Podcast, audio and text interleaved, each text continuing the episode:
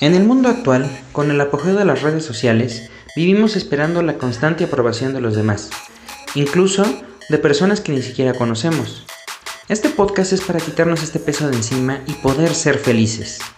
Porque despertar por las mañanas y poder disfrutar de un día más es razón suficiente para ser feliz. No hay más que hacer. Simplemente a vivir. Sin duda, en algún momento de nuestras vidas hemos escuchado la frase la esperanza muere el último o alguna similar. Revisando el diccionario encontré que la esperanza es la confianza en lograr una cosa o de que se realice algo que se desea. Cuando vemos algún deporte tenemos la esperanza de que gane el equipo al que apoyamos, aunque muchas veces no tenga ni una mínima posibilidad. Sin embargo, cada semana estamos al pendiente del equipo y esperamos eh, lo mismo siempre. Así como en los deportes, eh, debemos tener la misma actitud eh, en todo lo relacionado con nuestra vida. Como ahora en estos tiempos tenemos la esperanza de conservar la salud o en su defecto de recuperarla.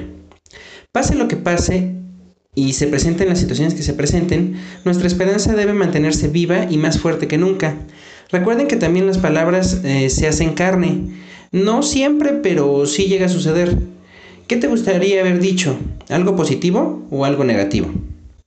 Trata de conservar esa buena actitud que estoy seguro que tienes porque en ocasiones el panorama se pone muy oscuro y la única luz en el camino es la esperanza de las personas. Así que por favor, siempre intenta mantener encendida esa vela. Les deseo lo mejor y los espero en la siguiente semana con, con un nuevo episodio. Y recuerda, despertar en las mañanas y poder disfrutar de un día más es razón suficiente para ser feliz. No hay más que hacer, simplemente a vivir. Hasta luego.